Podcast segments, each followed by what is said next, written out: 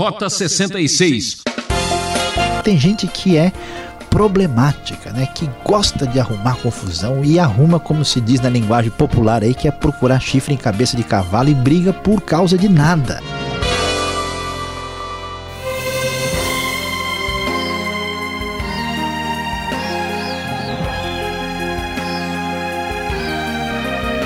A luta continua aqui no Rota 66.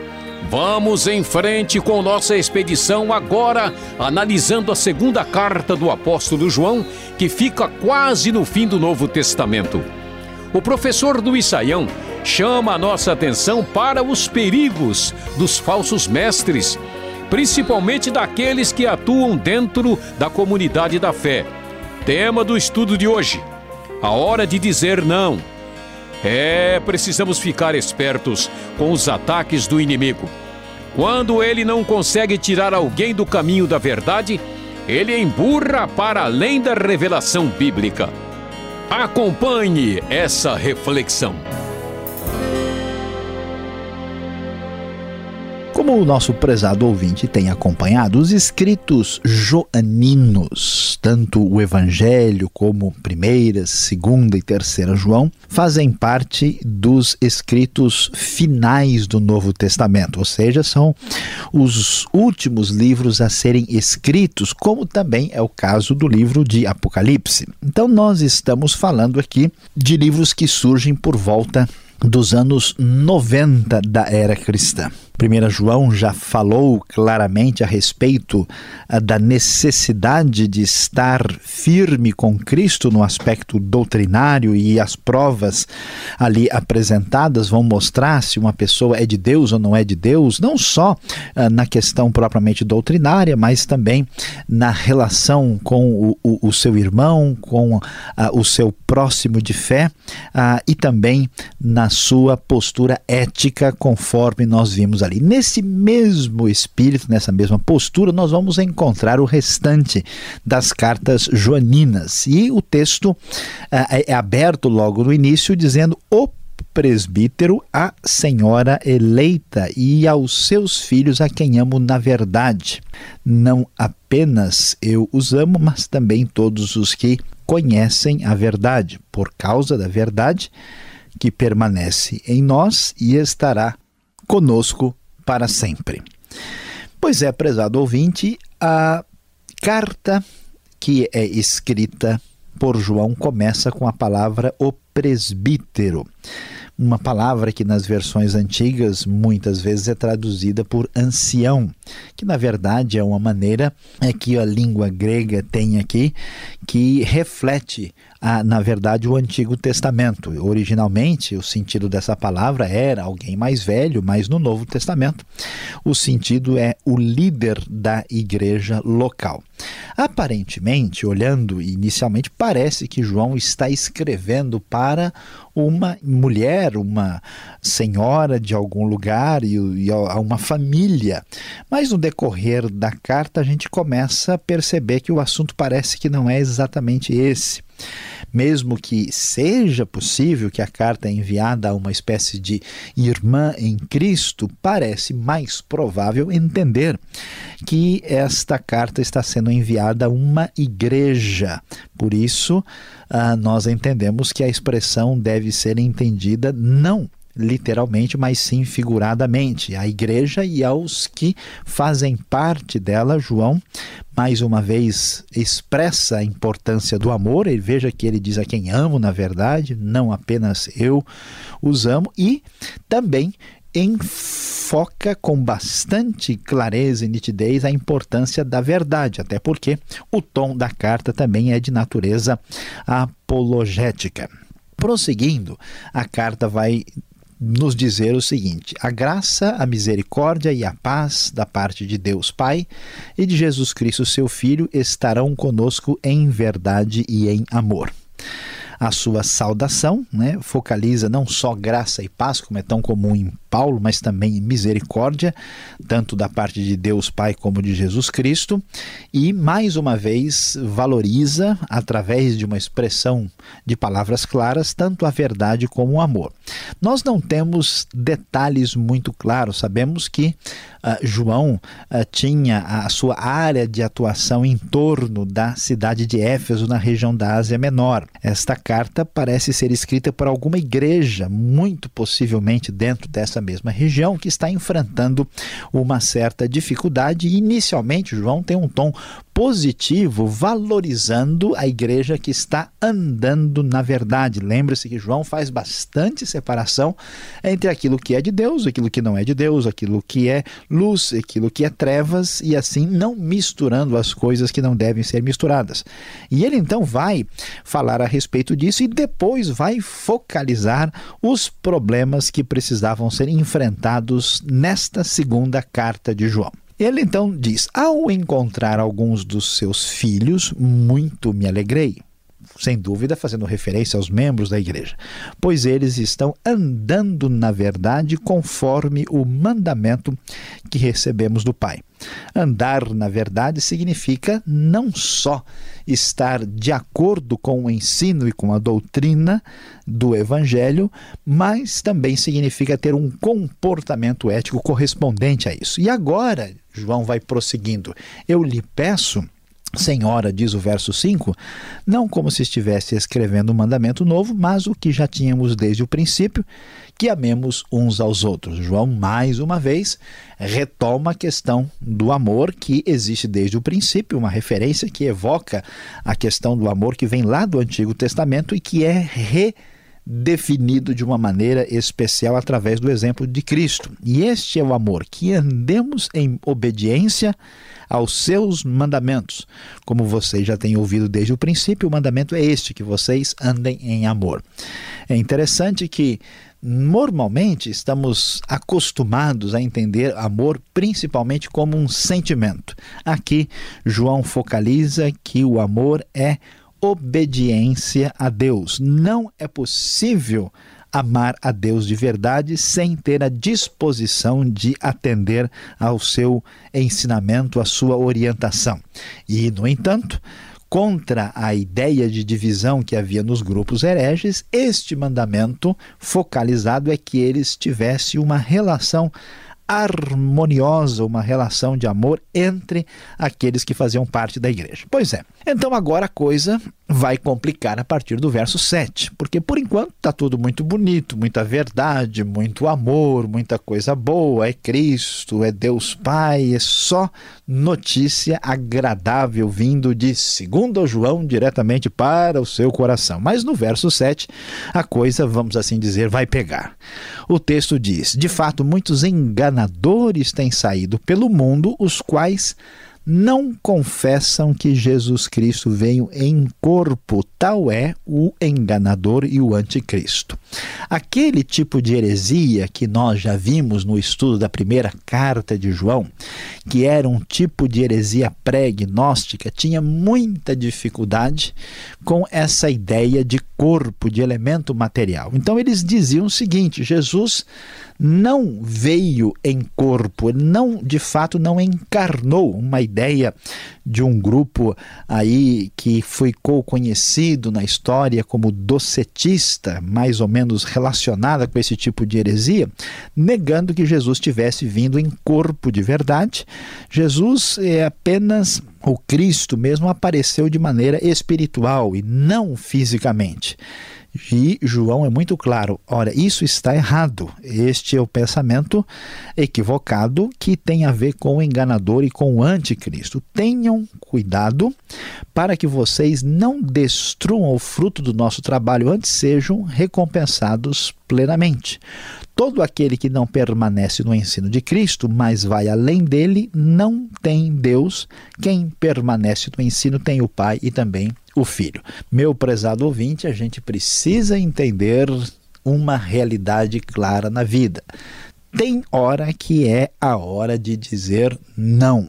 É, nós estamos acostumados aí à boa à educação e aquela boa camaradagem, né? aquela, aquela ideia de ter um bom relacionamento com todo mundo, que, com toda a vizinhança, que a gente não quer assim criar problema nem fazer desfeita para ninguém. Mas nós precisamos entender que tem hora que não dá. Mesmo que uma pessoa seja muito nossa amiga e a pessoa tenha até uma boa atitude simpática, o erro não pode deixar de ser erro jamais. Aquele que não permanece no ensino de Cristo, mas inventa moda, vai por um caminho diferente, sai dos trilhos, esse não tem Deus, porque a pessoa que não tem o filho não pode ter o pai, está completamente fora de foco. Se alguém chegar a vocês e não trouxer esse ensino, não o recebam em casa nem o saúdem. Veja como a palavra é dura e direta. E às vezes a gente pensa assim: puxa, mas por que, que João está sugerindo uma atitude tão radical, tão fechada, é importante ressaltar que as igrejas desta época, do início da igreja primitiva, são igrejas que se reúnem nas casas das pessoas. Então João não está dizendo que essa pessoa não pode nem bater na porta, que a gente não vai nem olhar para a cara dele. O foco principal é exatamente não receber essa pessoa em casa para lhe dar a palavra para ensinar aquilo que está errado.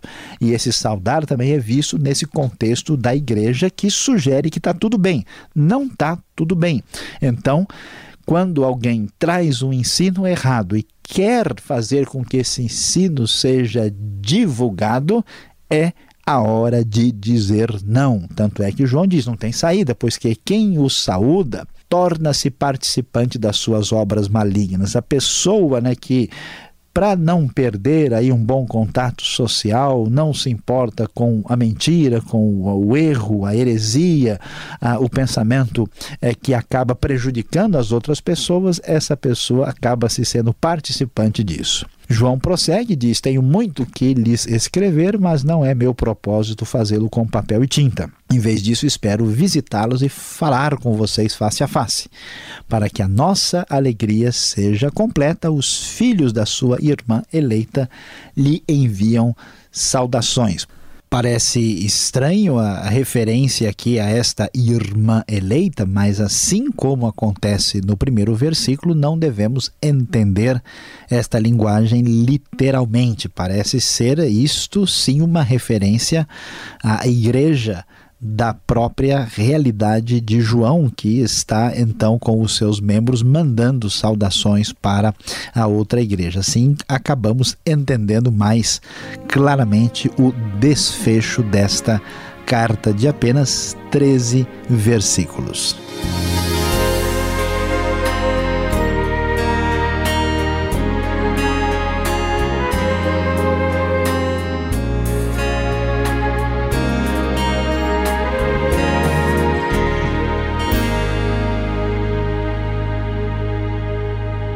Estamos apresentando Rota 66, o caminho para entender o ensino teológico dos 66 livros da Bíblia. Hoje apresentando a segunda carta de João. Tema: A hora de dizer não. Rota 66 tem produção e apresentação de Luiz Saião e Alberto Veríssimo. Na locução, Beltrão. Estamos esperando sua carta, você já sabe. E participe, escreva para rota66 arroba transmundial.com.br ou caixa postal 18.113 CEP 04626-970 São Paulo, capital. A seguir, perguntas e respostas.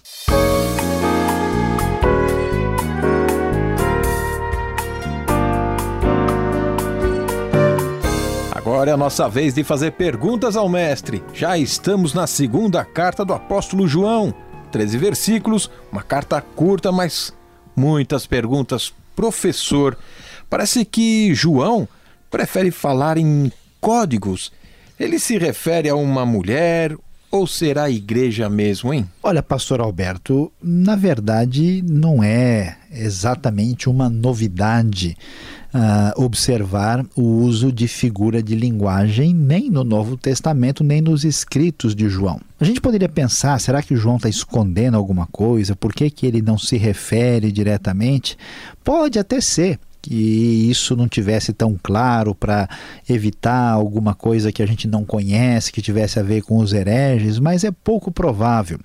Ah, o uso de metáforas, né, de figuras de linguagem de outra natureza é muito importante nas escrituras porque isso traz um colorido diferente ah, no texto e traz uma força bastante diferenciada que faz com que aquilo fique na nossa mente por muito mais tempo. Então, nós podemos entender esse artifício literário como algo natural, não só dos escritos do Novo Testamento, mas até de maneira muito intensa da parte do próprio uh, apóstolo João. Então vamos concluir que se trata de fato de uma igreja e não uma mulher propriamente, uh, literalmente entendida. Agora, na primeira carta de João, igualmente agora na sua segunda carta, a sua ênfase sempre é o amor. Afinal de contas, por que ele sempre usa o amor para resolver todos os problemas? O que vem a ser o amor, então? Pois é, pastor Alberto, essa é uma das questões assim muito significativas porque talvez nunca se falou tanto em amor como nos dias de hoje, né? Qualquer coisa é não, precisa de amor, né? a pessoa agiu com amor. Amor parece que acaba se tornando uma palavra esvaziada uh, e até a gente ouve gente falando, sabe por que, que o fulano matou não sei quem? Ele matou por amor. Imagine só, né? A gente é, chegar ao ponto que a palavra perdeu tanto o seu significado que ela serve até para motivo de assassinato. E quando a gente olha o Novo Testamento, o paradigma né, desse amor, a referência é a pessoa de Cristo na sua atitude altruísta, né, de buscar o benefício do outro. Então, em primeiro lugar, a gente pode entender que esse amor tem uma oposição ao egoísmo, ao egocentrismo. A ideia fundamental do amor é fazer algo em favor de outra pessoa. Em segundo lugar, a ideia de amor está relacionada com alguma coisa objetiva e prática. A gente está acostumado com a ideia de amor como um sentimento muito forte, né? São tantas emoções, é adrenalina pura. E na verdade, a ideia de amor é expressa de maneira concreta, né? João vai dizer isso, ó, se alguém ama o seu irmão, não pode ser de palavra e de língua, ele vai fazer alguma coisa é, em verdade. Então, o amor deve ser manifestado de maneira prática e objetiva. E a gente também deve reconhecer que, em terceiro lugar, uma das ênfases importantíssimas de João sobre o amor é que o amor está sempre ligado à obediência. Especialmente quando se fala em obedecer a Deus, né? não faz sentido. Né? Tem tanta gente que ama demais a Jesus, ama demais a Deus, ama a religião, até chora, né? Fica toda ah, assim modificado por causa ah, de alguma coisa, mas quando Deus exige que seja um pouquinho da pessoa e diz, olha, por aqui não, é melhor você ir do outro lado, aí a pessoa não está eh, disposta a obedecer. Então é necessário entender direito esse amor para que a gente não fique fora do, da compreensão correta da Escritura Sagrada. Agora, olhando aqui o verso 9, segundo João, a gente fica imaginando, tem tantas pessoas aí querendo crescer na fé, querendo é, chegar logo no céu, que acaba até ultrapassando a doutrina de Cristo. O que significa então ultrapassar a doutrina de Cristo. É importante entender aqui. É o que estava acontecendo era grave. A gente sabe que esses é, hereges pré-gnósticos eles estavam negando que Jesus era de fato humano e divino ao mesmo tempo. Essa ideia acaba destruindo todo o significado do evangelho, da vinda de Cristo, das boas notícias de salvação. Então, é muito importante, o nosso ouvinte não pode se esquecer disso, que a doutrina de Cristo é fundamental. Mas aqui nós estamos falando de coisas essenciais. sobre, quando falamos sobre Deus, falamos sobre Cristo, sobre a Bíblia, sobre a salvação, a nossa opinião tem que estar bem afinada com a Escritura. Agora, se a pessoa acha que deve fazer culto de dia, o outro acha que deve fazer de noite, né? Se uma pessoa acha que deve ir para a igreja de sapato, o outro acha que não precisa usar sapato, no Japão as pessoas não usam sapato para ir na igreja, não é costume deles, né? Se alguém acha é, que deve fazer a ceia do Senhor uma vez por mês, o outro acha que deve fazer todo domingo, essas coisas não são motivos da gente ter desentendimento e qualquer confusão aí entre os irmãos em Cristo. Ultrapassar a doutrina de Cristo significa romper, significa ir além, significa sair fora dos trilhos naquilo que é fundamental e essencial. E aí João é muito claro, como nós vimos, é a hora de dizer não. Agora o apóstolo João, ele traz aqui um conceito estranho, né? Atitude de rejeitar outras pessoas por causa de seus erros. Será que adianta alguma coisa ou vai criar mais atrito? E aí já conhecemos a história, né? Pois é, pastor Alberto, olha lá, esse negócio de arrumar confusão com os outros de bobeira realmente está errado. Tem gente que é problemática, né, que gosta de arrumar confusão e arruma, como se diz na linguagem popular aí, que é procurar chifre em cabeça de cavalo e briga por causa de nada. Mas é, é, tem hora que a coisa é séria demais e às vezes por causa da nossa atitude assim de querer estar numa boa com todo mundo, mesmo que no fundo a gente pense diferente, a gente toma uma atitude assim que não é uma atitude transparente e verdadeira. Uh, se a gente quer apenas preservar a, a, nós mesmos, aí a gente vai fazer o meio de campo para não, né, não criar problema. Agora, se a gente está de fato preocupado com a outra pessoa, a gente precisa bater de frente. Imagina, se você tem um parente próximo que você ama muito e essa pessoa está comendo doce direto, você sabe que ele tem diabetes né, no nível elevado e ele pode morrer. Você vai ficar numa boa com ele? Não, não, é só um docinho, né? eu entendo, também como um pedaço, né? não pode.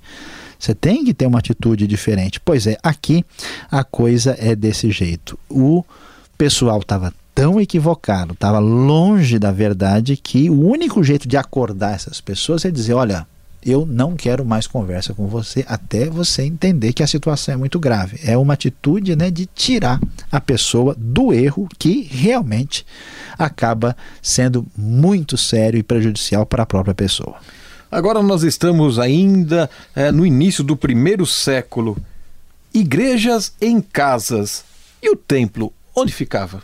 Pois é, pastor Alberto, interessante, né? Muita gente hoje imagina que igreja é, é, é, é, uma, uma construção, é um prédio, né? Que igreja é uma instituição. No Novo Testamento a ideia é bem diferente. Igreja é uma comunhão de pessoas, é um grupo de pessoas que estão juntas com o mesmo propósito de servir a Cristo e que se amam, estão aí para fazer a obra de Deus. Ah, portanto, no início do Novo Testamento não havia templo, como nós temos hoje, como referência. As reuniões eram nas casas. Quando João diz assim, ó, não receba a pessoa em casa, a ideia mesmo é vocês não podem dar a palavra para ele na hora da reunião que acontece na casa de vocês, porque ele está fora de foco. Então, entendendo isso, é bom a gente pensar bem, né? O que, que a gente entende como igreja? É instituição?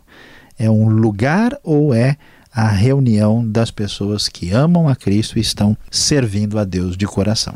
Muito bem. Bom, agora é hora então de dizer o que fazer com tudo isso que ouvimos nesse estudo.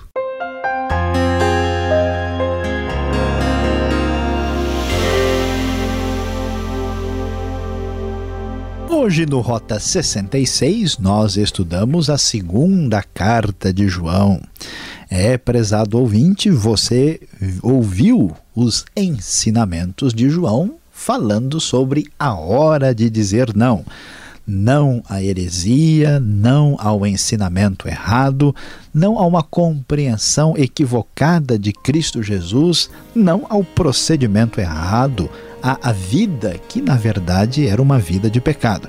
Pois é, diante dessa atitude muito clara, nítida de João, que temos neste pequeno livro da Bíblia para a nossa aplicação. Preste atenção. Quando se confunde a mentira com a verdade e o bem com o mal, por amor ao Evangelho, é hora de ter uma posição radical.